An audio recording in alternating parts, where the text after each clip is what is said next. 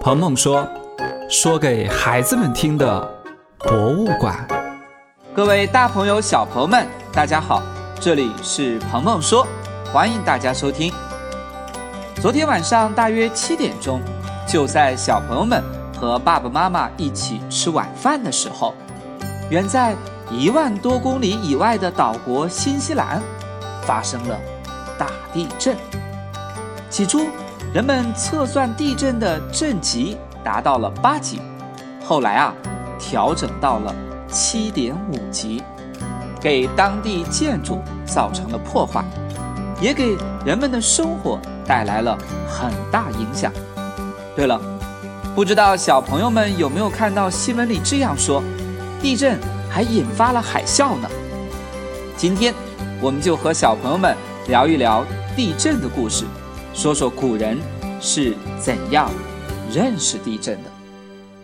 地震自古就有，在科技水平还不发达的时代里面，人们对大自然的认识并不那样的科学准确，对很多自然现象也并不理解，往往在解释的时候会增加很多玄幻的神话色彩。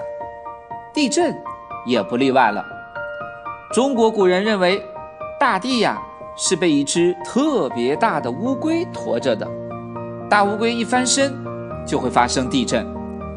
古代日本人则认为，陆地是被一条大鲶鱼驮着的，鲶鱼一摆动，就会引发地震。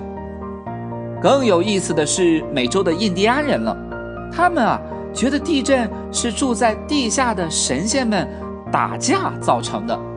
小朋友们还听过哪些？有趣的说法呢？两千多年前的古希腊时代，涌现了很多思考世界的哲学家。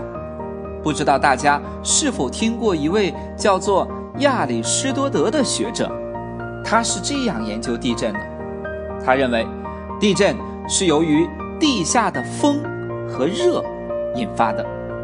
因为他的家乡就有很多火山活动，火山经常和地震。一起出现，而且火山灰喷出温度很高的气体和热量，所以他通过观察得出了这样的结果。而在我们中国，也有位思想家庄子提出了自己的看法，他认为大地在海上漂浮着，海波互相碰撞，就引发了地震。虽然这两种说法也不怎么准确。但是，他们用自然来解释自然，比前面用神话来解释自然已经进步很多很多了。中国古代的科学家们在地震研究方面做出了很多贡献，比如最著名的就是东汉时代的张衡制作了地动仪。地动仪有八条龙，代表着八个方向。每条龙的嘴巴里面含有一颗珠子，如果有地方发生地震，对应方向龙嘴里的珠子就会掉下来，被蹲在地上的蟾蜍接着。近代的地震仪是一八八零年由英国人制造出来的，原理和张衡的地动仪很类似，但时间上却晚了很多很多年。现代的地震研究开始于一九零六年美国的旧金山大地震，大地震造成了很大的损失，于是政府召集了一批地质学家来进行研究。这群地质学家进行了很多实地考察，研究地震造成的破坏现象，比如地面被撕裂、铁轨被扭曲等等。最后。当他们把这些破坏现象在地图上标注好了以后，才发现，他们呀，居然可以连成一条线，而且这条线正好是当地一条著名的大断层。就这样，人们认为是断层引发了地震。地球的表面并不是一个完整的整体。